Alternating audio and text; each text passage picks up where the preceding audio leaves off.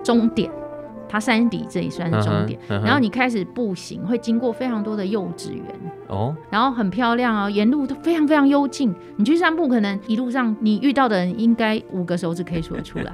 对，而且像现在过年这个时间去很棒，嗯、就是说，其实我上个月去走梅花已经开了哦，对，然后接下来应该是会开樱花。花对，我之前带我女儿去散步，还有带狗去，嗯、然后经过的时候，那个幼稚园主人就。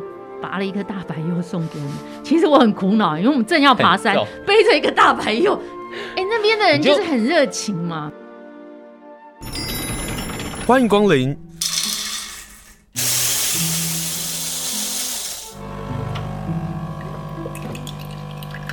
今天的盛情款待，请享用。FM 九一点三，飞碟联播网花莲泰鲁阁之音广播电台，热情东海岸的节目，我是清盛。今天呢，邀请到的是他有一个身份是荒野保护协会花莲分会的朋友，他叫李志芬。今天要跟大家讲的呢，跟荒野的关系有一点点的关系，但他做这件事情完全就是为了他自己。过年了，过年的时候要做什么呢？李志芬说：“我们来去散步吧，我们来走走那个可以避开。”观光人潮，避开返乡人潮，然后做好防疫工作的散步之旅。今天就访问的是志芬，志芬好。呃，清盛好，各位听众朋友大家好。呃，先预祝大家新年快乐。好，今天请你来上节目，就是你最近为什么要开始散步，而且很认真的散步？这个散步哦，是那种。一次要一万公里以上的散步，一万步了，好，一万步，一两万步，大概有时候会走到快两万两万左右。嗯，这样大概有算过距离吗？呃，距离哦，距离其实大概都是在八到十公里左。八公里以内啦，嗯、来回大概都是八公里到十公里以内。这样走下去要多久时间？其实，其实如果你光是走路的话，是很快的。啊，只是说我是一个喜欢东张西望，嗯，然后喜欢如果在路上如果有邂逅当地居民的话，会跟他聊天的人。对对，或者是停下来赏鸟啊，或是看一个看东西啊，所以我通常大概就是花三个小时。嗯哼，然后我通常都是早上的时候去走路。嗯，对。所以我觉得，呃，我都是短距离，我觉得一般人都可以做得到，嗯、哼而且每天都可以做。你的那个脸书 hashtag 就是写“旧志走路”，是因为一本书的影响让你觉得想要做这事吗？呃，也是因为呃，刚好我热衷在走路的时候，就是我其实我我是因为去了一趟马祖，嗯哼，然后因为我不会、哦、马祖交通不便，因为我访问过一个画家，他就说，那我自己也去了，可是。我是会租机车的，嗯、对，然后他就是因为驻村的关系，啊、他就开始金沙吗？对对，他就自己用走的这样。对，然后、嗯、我是因为我不能，我没有我没有机车的驾照，对，然后我很守法，虽然摩托车的老板说可以可以租给你，但我我很守法，嗯，然后我觉得说走路也不错啊，走路搭公车，走路搭公车，然后还有搭便车，对，所以我在马祖旅行的时候就是搭便车走路。搭公车，嗯、哼。对，然后我就发现说，其实我我以前非常非常喜欢走路，然后是因为嫁来花莲，十六年前嫁来花莲，嗯，我慢慢的被同化成不走路的花莲人，就是你听到这里有没有觉得很好笑？我跟大家说。我也曾经在节目上分享过，嗯，以前在台北啊，因为超喜欢走路，超喜欢走路，因为他们人行道做得好，对。然后呢，还有一个部分是因为捷运跟捷运站之间，其实用走路就到了，对。那我们常常就这样走，而且台北的很多小巷子里面有很多呃，很多那个。呃，公司行号啦，店家啦，或是有风格的小店。嗯、对，其实我我在台北工作的时候，我也非常喜欢走路、欸，哎，对，然后非常有意思，而且他们公园什么一些公共设施都做得很好，对，马路有的也蛮宽的，真好。嗯，所以我我到我到花莲以后。呃，嫁到花莲第一年就怀孕，然后我在我们家，我家我家就是住在中正国小附近，其实是 花莲是个福地哦，来嫁到花莲就立刻就怀孕。没有，因为那时候高龄三十七岁，所以马上就、那个、就很认真，对对对，结婚就生小孩，嗯、然后我就跟我老公抱怨说，因为还怀孕期间就开始散步嘛，他、嗯、就说其实我们中正路已经算好的喽，对，有人行道哦，不是每一个每花莲很多街道是没有人行道，然后可是问题是这些人行道都被占用，对。然后散步很困难，然后等小孩生下来推着婴儿车，你就说发现说你你推婴儿车更困难，然后你常常要推到马路上。的那个人行道，对，与、嗯、与人争道，然后就觉得很痛苦。然后啊，做生意也在金三角做生意，然后你也发现说。呃，那个中正路上就是摆摊嘛，嗯，然后就想不通啊，然后原来是这里的潜规则哦，嗯，就是也不能检举也没有用这样，然后就是发现说寸步难行啊，然后就开始慢慢的不习没有没有那么常走路，然后就习惯开车了，对，然后直到你看我去做马祖去了八天，好长，这样每天都走很多很多的路，然后我就发现说走路真的很好啊，因为其实我在马祖待。待八天，有有一天是在西莒，那是我印象最薄弱的一个岛。为什么？因为那一天我到西莒一下一下船就被一个男生说：“你不会骑摩托车哦，那我载你。”我就被别人载去环岛，而且是小鲜肉载。对对 对。但是环岛就打卡，因为那时候呃金门县政府有推一个活动，就是你打卡，收集五个点可以换酒。然后那个男生就说他要去换酒，他就带我去。可是我。你知道打卡拍了照片以后就走了，然后可以换东西。我我觉得我对他印象最薄弱，就是因为我本来是打算用走的，因为当地人都跟我讲说，西莒不用租摩托车，嗯、慢慢走两三个小时都可以走完。马祖唯一我没有去的地方就是西莒。对，很多人都是跳岛，西局都是待短、啊、短短的时间而已。如果你就像这样骑摩托车，每一个所谓的景点都只是去打卡、拍照、上传，那么。你就会印象很薄弱，嗯，所以我我后来回来以后就觉得很难过。我回忆我的马祖之旅，其实西莒就是我印象最薄弱的。为什么？因为我都没有走到路啊，就被一个小鲜肉带去五个地方打卡，打完就把我送回去坐轮船。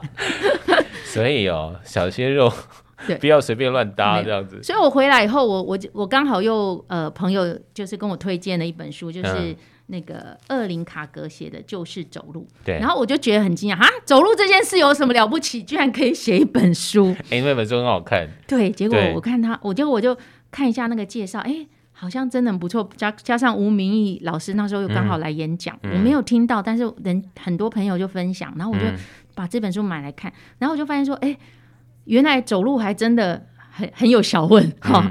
然后我就觉得说，哎、欸。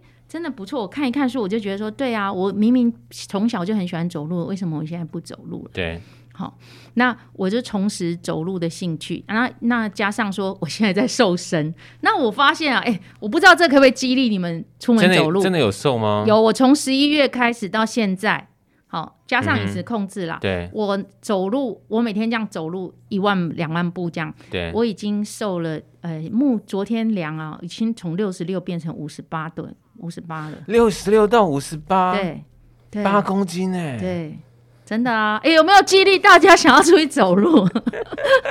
因为只要你不要变成沙发马铃薯啊，其实。嗯我觉得，嗯、呃，就是健康的，慢慢的瘦，我觉得是可以的。当然，你还要饮食控制啊，不能说大吃大喝。我们节目啊，谈过这本书，就是走路，也谈过何振宇的《走路的人》，嗯，但是我还告诉我自己说，哦，谈完了这个书，我就要开始走路，从电台走，然后走到南滨，然后从南滨走到北滨，然后再走到港口，再走到西西南，哇，多棒啊！哎、嗯欸，这些我都走过。没有一次。所以我觉得，呃，当然我走路有一个很好的伴侣，就是我家老爷。嗯，有人陪你走这件事情很重要。对对对对，但是我必须说哦，他其实以前是不喜欢走路的人。是啊，对。然后他为什么开始走路？其实也有原因。刚好这个时间点，我去金门的时候，嗯，他打了一通很严肃的电话给我说，嗯，他医生说他有焦虑症。哦。然后，但是是还算轻微的。然后医生就跟他说。呃，叫他要改变生活方式，嗯，然后他就自己觉得说他应该运动，嗯，然后我就跟他说，那不然我们从比较轻松的运动，其实我真的觉得走路是很轻松的运动，而且你走路的时候出去走路的当下，你会很你会很专注。你一个人走路的时候，你其实是可以跟自己的内在对话的。对。然后，当然我跟他一起走路的时候，我们我们也可以看一起看风景，而且透过我的眼睛，他可以看到不同的风景。我就跟他说：“嗯、你有没有发现跟你老婆走路很有趣啊？” 你有没有发现娶了一个荒野保护协会的人，这还不错啊？对，看虫啊，看鸟啊，看植物啊。我在路上就会跟他呃跟他教教他简单的辨识沿路的植物。他刚开始的时候会觉得没兴趣，但是后来就被我感化，因为我过。在看到的时候，我就会考他。对，然后我们也会带着望远镜去赏鸟，对，然后带着呃两壶热开水，然后一些坚果啊，好小零食，然后就，就这样出发，对，就散步，对啊。然后天气如果不是很好的话，就会带着两把折叠伞，这样，对，嗯。然后就是即使下小雨，我们都会出去走路。然后我觉得他他自己也觉得很好，所以我有事情没有办法去走路的时候，他会自己一个人去走。哇，已经养成习惯了。对对，所以他每天都走，所以我就觉得，呃，其实是很棒的啦。正因为你、嗯、因为你看到不同的风景，而且他常常在走路的过程中，因为他是土生土长的花莲，他说、嗯、这地方我第一次来，哎，然后还有，哎，这里怎么有这个？这里有怎么有这个？怎么变成这样？他就是因为以前他就是骑摩托车，喜欢骑摩托车开车，然后他对。只有想要怎么样到达目的地，最快到达目的地，嗯，然后他不会去注意旁边景色的那个。他有时候跟我说：“哎、欸，这有一家店。”我说：“这已经开两年多了吧？”好 之类的。就是你当你当你放慢速度的时候，其实那个你才能真正的观察到这个城市的细微的地方。真的，提到这个非常重要，就是。我们会希望我们的倒三角商圈能够封路，然后变成一个散步道。嗯、其实也是这个原因，就是当大家把摩托车车子停在外围的时候，当大家开始走路在走在我们市区，你就会发现这些市区有些店是很好的，你就会去消费。嗯、那个消费就会创造经济，没错，这个才是真正救我们救市区的方法。没错，其实这个构想在我刚来花莲的时候，我就有跟我老公说，哎，我那时候跟他说，哎、嗯，我好想开一个 FB 的粉丝，那时候还没有大家没那么流行 FB，我说我开一个粉丝页，说假如我是县长，然后我就说，我如果是县长的话，我就要把金三角附近的那个停车位全部取消。为什么？因为很简单嘛，人家来花莲，你说真的，我们花莲的的商店有比比台北或是台中或高雄的好逛吗？没有嘛？没有。但是什么什么原因会吸引他，让他想要在这边散步？嗯，我觉得很重要嘛。你说花园城市怎么样变成花园城市？一棵树都没有，怎么变成花园城市呢？所以我就觉得说，其实你要你要繁荣这边的商圈的话，嗯、其实很简单，因为你你那几个停车位取消其实没有关系，因为附近其实其实有很多停车场，尤其是这、啊、这这一两年，我的朋友刚好是。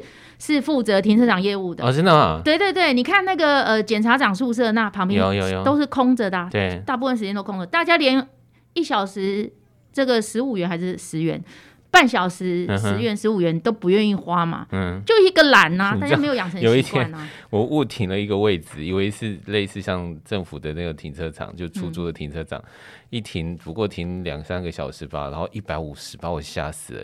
哦，但是现在这现在呃就是。县政府有去把这些停车场周遭的有规划出来哦，其实是够的哦。我的朋友负责停车场，我觉得也是够的啊，因为他只有在连假的时候，对、嗯、那个停车场会是满的，其实它是空的。对，可是当我们开始把车子停在外围，开始走路的时候，嗯、对，它真的是可以帮助地方繁荣的。而且我去 Okinawa，我去 Okinawa，我去东京，我就发现人家街道上就是没有停车位啊。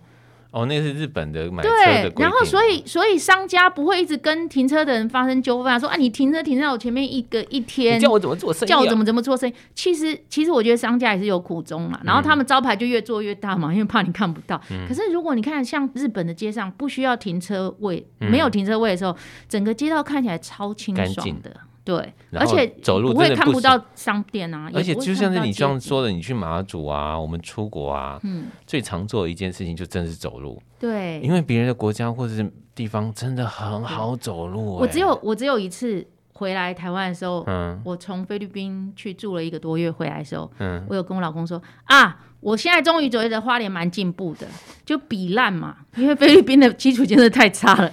我去了回来以后就觉得哦。花莲还不错，我们要拉回我们，我们要拉回来，对对对。那你第一个走的是走哪一条？其实我们因为我们家就在呃靠近，就靠中原路，哦，OK，中原路跟那个中正路交叉那附近，嗯、所以我们比较最常走就是从南走到南滨，沿着七角川西，对。好，然后走到那个南滨，公园，呃，华人，呃，应该华人海堤，对，对，以前叫荣光海堤嘛，就荣光社区那个海堤，对，因为那个海堤大概是七八年前的时候，九合局有整理，对，然后最近这一两年整理的更好，又宽大又舒适，嗯，所以很推荐大家走那一段。因为大部分人都是走对南滨、北滨的自行车道或人行道比较，啊啊啊，比较熟悉嘛。那那边也很多会有观光客过去，嗯嗯，但是你因为我自己都推荐我的朋友们说，你来花莲你就去南滨公园。但是如果你要你要避开人潮的话，嗯，那你就是。走往南走，七角川西对，往南走。嗯，七角川西的出海口往南走啊、哦，往南走非常的宽大，非常舒适。然后呢，那边的海边大概都只有平常都只有钓鱼的人，然后钓鱼的人也不多，大概就五六个，了不起十个。嗯、防疫的时候要躲人潮的时候最好的地方。对对对，那边呢可以一直走，一直走哦，走到。可以连接到呃阿美族的海祭场下去以后，嗯，然后再连接一个呃都是林荫的一一小段路，大概一两。还有林荫的小路哦，对，对，蛮漂亮的。然后那个林荫的有林荫的小路旁边呢，还有一个，如果大家呃风大的时候，你去走的时候，就会看到很有风的时候，他们才会出现，就是玩风帆的人。哦，嗯、你就是说就那个出海口的地方，对，然后。再继续走就到开心农场，其实开心农场又不用收钱，然后而且现在有很多鸟哦留在那边哦，变成留鸟，其实本来是候鸟的，像。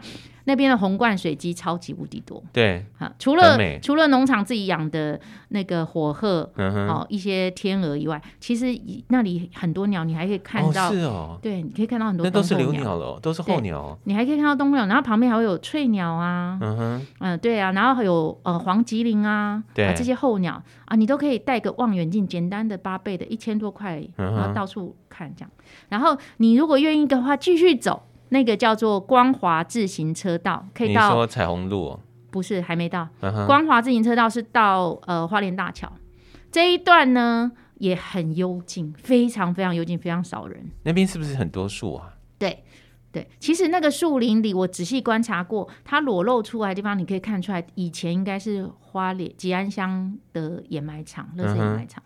因为吉安乡在那里要规划一个运动场。这我就不知道哎、欸，就是就是在去年的时候，嗯，他们要整理变成一个运动场，嗯，那边一片树林，以前应该是掩埋场。那我只是说建议那边弄多画一区，就是作为宠物运动公园的地方。好，这是另一个题外话题哦。好，穿越树林之后，嗯，还可以继续往下走吗？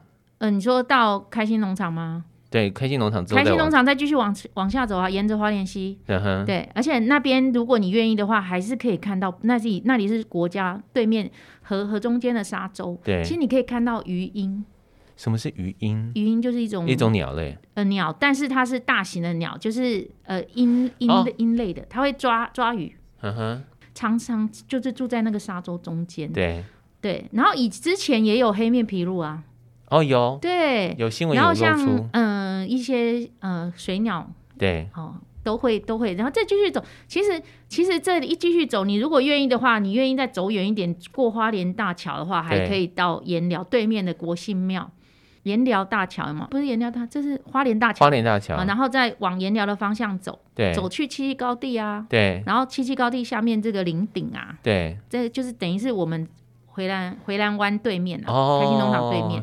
那边呃也是很棒的一个地质教室，嗯，而且还有包括古文物啊，对对对，那边有林顶遗址，嗯、嘿，对，花莲县文化局很棒，最近这两年就是对遗址的保护挖挖掘，对、嗯，然后那边也是呃重要的国家级湿地，就是花莲溪口那边的赏鸟是更适合啦，嗯，又更没有人，嗯，对，所以我我真的蛮推荐大家就是找这些地方，对。去避开避开人潮，嗯，好地方随便找。而且林顶真的很漂亮，对，对。而且你说看海一定要去七星潭吗？其实你，我跟你说，你你你站你走这个呃荣光海堤的时候，你就会发现整个从花莲溪出海口一直到花莲港，它就是一个月牙湾呢、啊。对。对啊，哦是，对，然后这一这一条这一个这一段其实也吉安乡有做一些所谓的历史廊道的标记，虽然不是很清楚，嗯、很多人看到可能不太了解，那就是以前阿美族的呃，应该是应该是里肉社对。他们的领域吧，嗯、然后呃，另外就是以前呃汉人到花莲来，你说回来的由来，对，就是花莲溪出海口啊，你其实可以看得很清楚，而且如果你。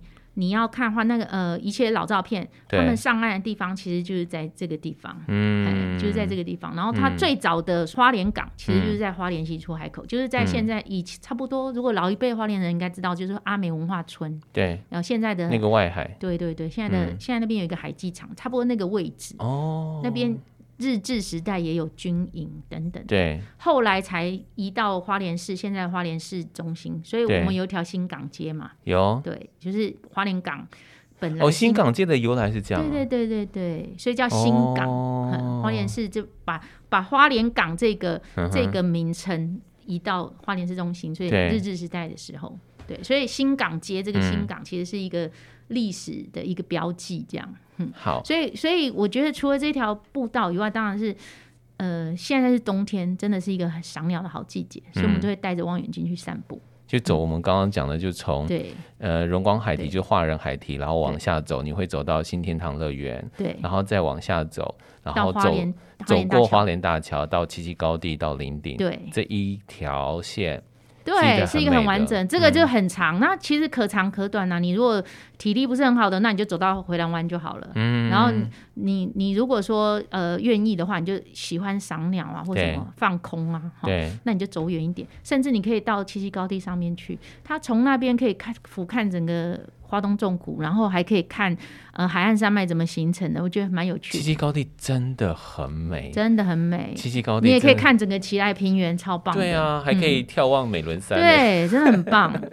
那接下来呢，志芬你要跟大家介绍一个地方叫白云步道。对，这个我很陌生哎。其实大家应该对枫林步道比较熟悉，对不对？对对对对对对。但是其实它在同一座山的两，在高点的地方。呃，就是枫林步道的尽头嘛，对，然后它就是接白云步道，哦，对，所以如果你开车，其实是可以从枫林步道一直开，经过白云步道，然后下山，嗯哼，对，然后呃下来的地方就是七角川溪的，呃，应该是源头，也。就算是你看到平的源源头啦，对，所以我们可以从你可以沿着七角川西，其实像之前我没有走路的时候，我是骑脚踏车，嗯、我就从七角出海口一直沿着七角川西，因为七角川西其实本身也很适合散步啊，嗯哼嗯哼，去年才去年才才才完工嘛，嗯、整个步道的整修，对，那其实是很适合散步跟走路的，对，然后沿着七角川溪骑骑到尽头的地方有一个翠堤桥。对，然后那里以前大家都会去那边取水嘛，嗯、然后最近这一年去散步就发现取水口已经人家已经把它弄掉了。对，然后从那边开始走就是白云步道的终点，它山底这里算是终点。嗯嗯、然后你开始步行会经过非常多的幼稚园。哦，嘿，然后很漂亮哦，沿路都非常非常幽静。你去散步可能呃看一路上可能你遇到的人应该五个手指可以数得出来。对，然后因为是产业道路嘛，嗯。那都是铺马路的，所以其实是很好走的。嗯哼。那但是如果你有一点点挑战，就是它它因为是山路，所以稍微陡一点，你可以训练到你的心肺功能，比走平路又更。哦更多消耗你的热量，对。对，然后走走一走呢，而且像现在过年这个时间去很棒，嗯、就是说，其实我上个月去走，梅花已经开了。哦，对，然后接下来应该是会开樱花，花。对，然后你走走一走有，有有一条岔路，如果你继续走的话，就是到地图上面，吉安乡都有做地图，你可以走到跟枫林步道连接，对，好，然后你就你再往回走。好，如果你要走完全程的话，那你就是开两部车啦，嗯、一部车停在白云，一部车停在风林，你就不用再走回来。嗯、但如果你体力够，你可以来回走。嗯、像我先生他就来回走，还蛮长的耶。对，蛮长的。那所以我大部分我都是走走到一走走单一条而已。我没有像我先生他，我没有陪跟他一起走的时候，因为他就自己，他就真的很专心在走路。他真的是可以接到风林步道哎。是啊，嗯，是，然后。我还推荐一个，就是白云步道走到半路的时候，有一个往往山上的佛寺，那个叫什么佛寺去？那一条路就是一条岔路，对不对？对对对对对，往上是往初音山的，有有爬山的人他们会去走那个初音山。Uh huh. 哦，那一条岔路往上呢，对，有一个非常棒的制高点，是可以看到整个。呃，因为我们都说，那要走多久啊？呃、因为我看到那个地图上的那个路线啊，嗯，其实还蛮长的耶，几乎等同于呃白云步道的长度哎。如果你是走到那一个佛寺是很远，我没有走到过。Oh, OK OK。但是你他他没有到那个佛寺，大概到佛寺的四分之一路程而已。嗯哼。嘿，你就可以你就可以遇到那个我在地图上有看到一个标记，有人标记它。对。那你就走到那边就可以看到整个展望。现在有人做了用原木啊石块啊做了一些桌椅。对对。当然，你懒惰，你也是可以那个，因为都是产业道路嘛，你是直接可以开车到的啦。嗯。那因为大部分大家喜欢展望整个奇莱平原，展望整个吉野村的时候，嗯、都是喜欢走枫林步道到第三瞭望台嘛。对。但是观光客，你知道我很苦恼，就是因为枫林步道现因为路比较宽嘛。对。然后那个呃本地的旅游业，一次就会开九台十台的巴士。平常日我们都还会遇到，哦、对，也是说他们很懂啦，走走这种路线很懂，嗯、但是开我们走路的人就会觉得很辛苦，旁边就有九台十台巴士，然后会一下子出现一整台游览车的观光客这样。嗯、那我所以我现在会推荐说，如果你要避开观光客的话，对。你就走白云步道。会比枫林步道更为幽静，是真的很幽静。光是你刚刚讲啊，呃，现在遇到梅花，接下来就樱花，对，然后到三四月的时候又是柚花，对，柚子花，对，嗯，我我我我之前带我女儿去散步，还有带狗去，然后经过的时候，那个幼稚园主人就。拔了一颗大白柚送给我们，其实我很苦恼，因为我们正要爬山，背着一个大白柚。但是你知道，哎、欸，那边的人就是很热情嘛。你就走到山上的时候，或者走到哪一段，就把它破了，就 没有带刀子啊。然后就很辛苦的背着那一颗大白柚，是，但是你心还是暖暖的，就是对，呃。主人的好意嘛，幼稚园主人的好意，真的很有趣啊。嗯、然后我们就我们我们如果走比较远，有打算走比较远，就带一个饭团呐。其实一、哦、一个热茶，一个饭团，其实就很幸福啦。然后在、嗯、在那个樱花树旁边，我们就弄个野餐布，就在那边吃吃，然后赏花，然后非常安静。你大概会遇到车子或人的比率非常低。对，嗯，嗯所以我真的蛮推荐。大家走那一条的，好，这个是白云步道，还有哪一个步道你觉得可以走？还有一个就在我们的旁边，哪里？美伦溪。哦，美伦溪是前年底，对，因为我们已经过年嘛，二零二零年的年底，它的自行车步道就已经呃做好了。对，哦，那时候我还陪杨华美议员去，有有有去勘察，对，因为我们有发现有一些地方做的没有很好，对，然后。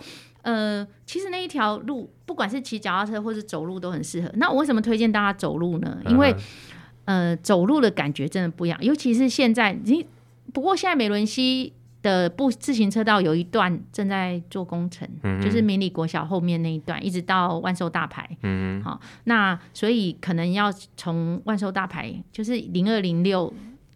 那个大楼岛的那边开始走，嗯、因为它这个它这一条自行车道其实是一直都存在的，对啊，啊，只是说它很多地方没有连接点，对，车子都必须要。呃，会遇到那个大牌的那个建物，你就必须下到平面马路，嗯、然后还有经过一些马路，它现在都做了连接，嗯、所以很好，有改善。我觉得这一点是值得肯定的。嗯、哼我会推荐说，从后段开始，中后段开始走，也有一个原因，就是说，一方面是现在前面在做工程，嗯、另外一方面就是说，中后段那里很少人走。你会看到牛在河里面吃草，好，然后你会看到有人真的在人本桥附近，真的有附近的居民下去捕鱼哦，然后用八卦网在抓鱼哦。到了人本桥，就是说所谓的家乐福后方那边那个叫人本桥，那那边开始就是一个赏鸟，那一个那一段是大家最爱去赏鸟的地方哦。对，那边非常非常多的冬候鸟，对，在这个时间点。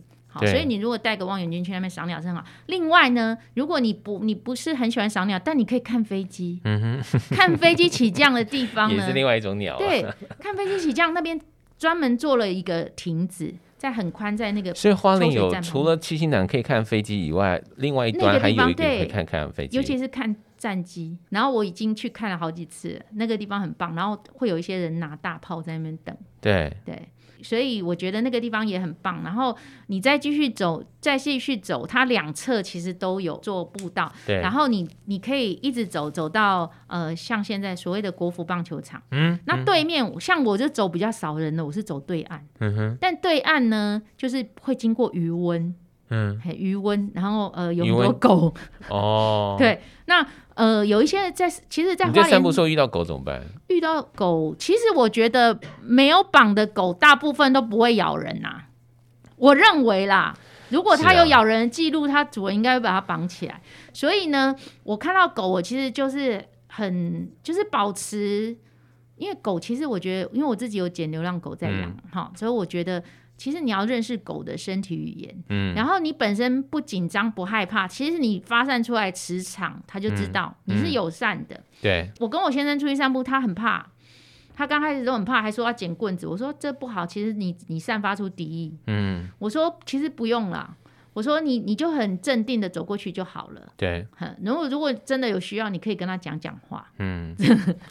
然后，或者是如果他要靠近你啊，你就让他靠近。他虽然在叫，他会闻你，他会闻你。我跟我先生说，你注意看，他们虽然都在叫，可是他们的尾巴都在摇。嗯、对，我说你学练练习看他的肢体语言嘛，他其实它其实叫就是警戒，可是那个就是它的本能呐、啊。嗯、你如果认识狗的习性，接受它的本能的存在，你就不会觉得它叫是对你威胁，它这它的本能，它就是要叫。嗯，那你就。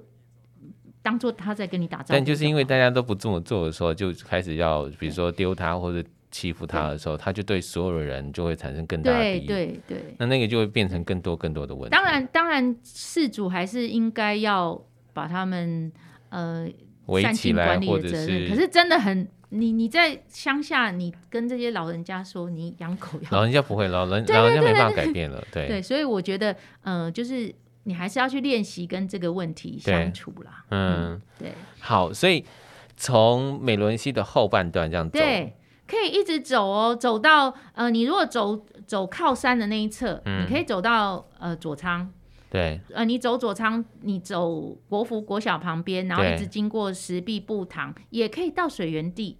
那当然，你走对面这边，哦，可以到水源地哦。对，如果你走对面这边呢，对面这边的话，就是呃，沿着新做的棒球场。嗯，好，那你走对面，对面国服那边，你就是会经过、呃爱狗，那个叫爱狗乐园吗？也不是，他就做了一个让人家去遛狗的。哦，那个宠物公园。对，叫宠物公园。哦，在那边，对呵呵那那边就很偏僻，几乎没有人走。对，所以如果你要逃避人潮的话，这是一个很好路线。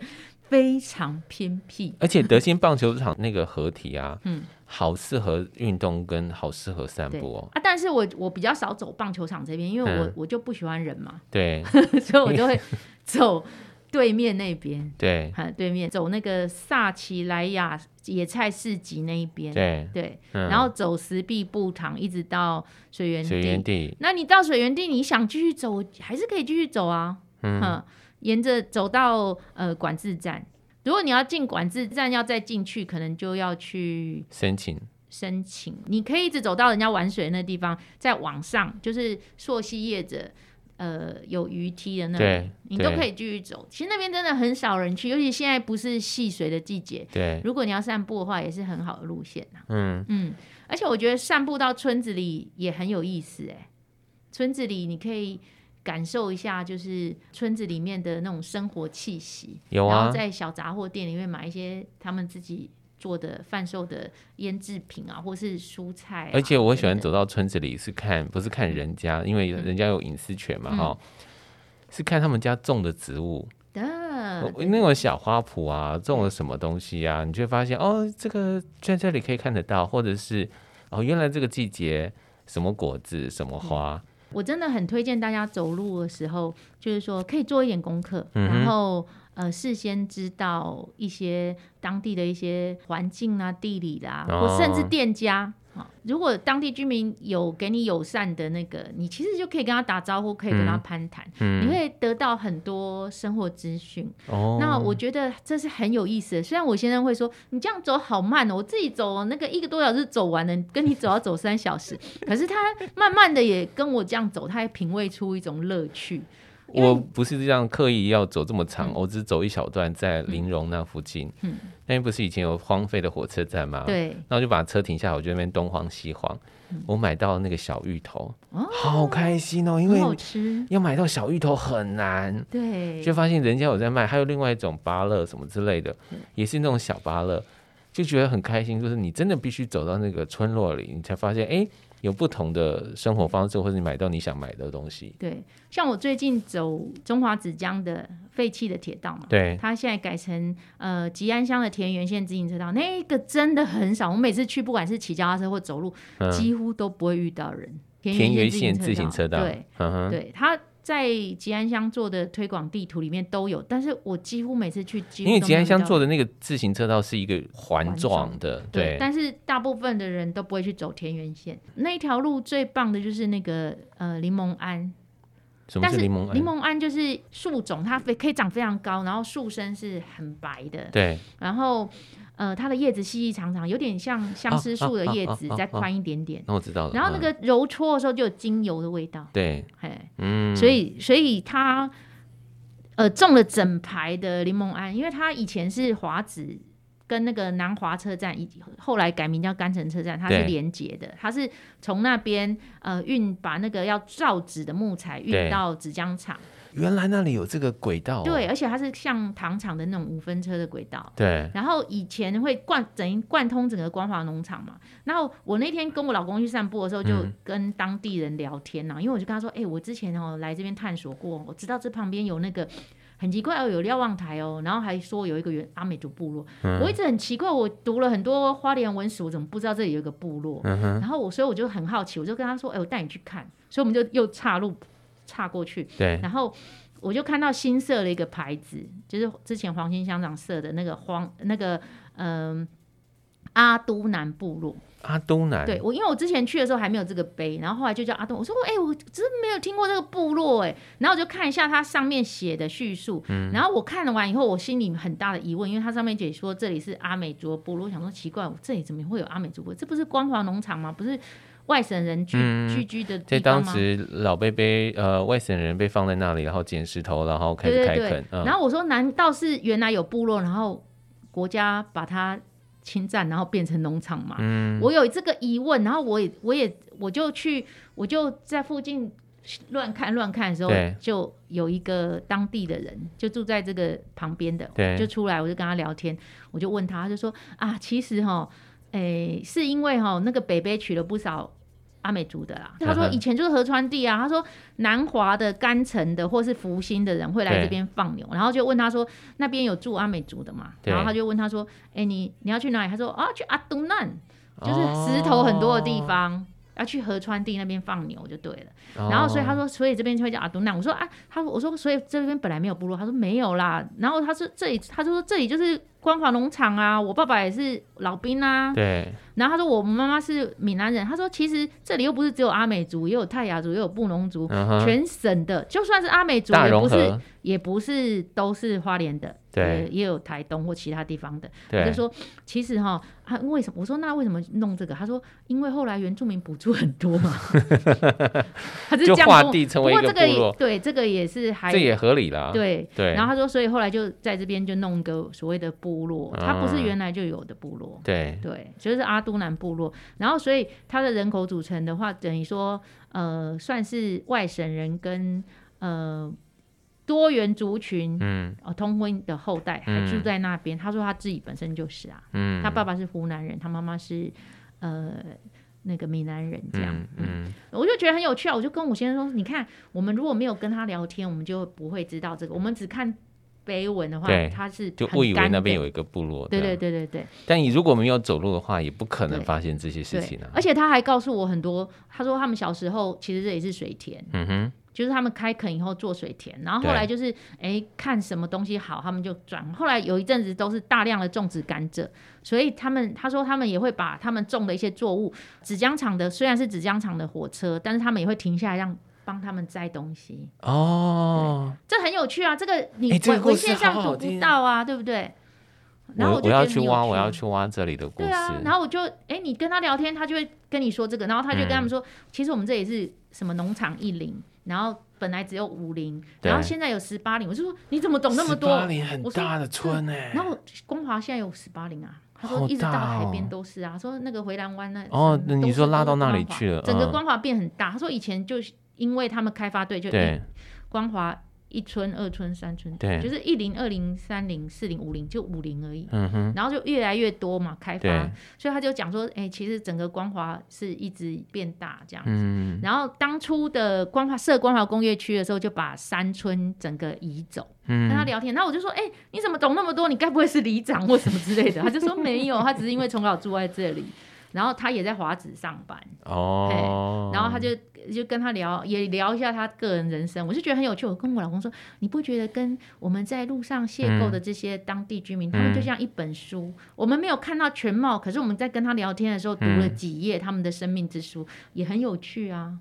今天非常谢谢志芬跟我们聊这些，嗯、原来走路啊，不单单只是身体健康，然后心理健康。还有很部分是你可以挖掘到一些很重要的文史的故事。嗯，好，今天非常谢谢志芬，下次我们再来分享走路又走去哪里。下次来谈怎么坐火车，然后去小镇漫游好了。我们花莲很多很值得漫游的小镇，好超棒。谢谢志芬，谢谢。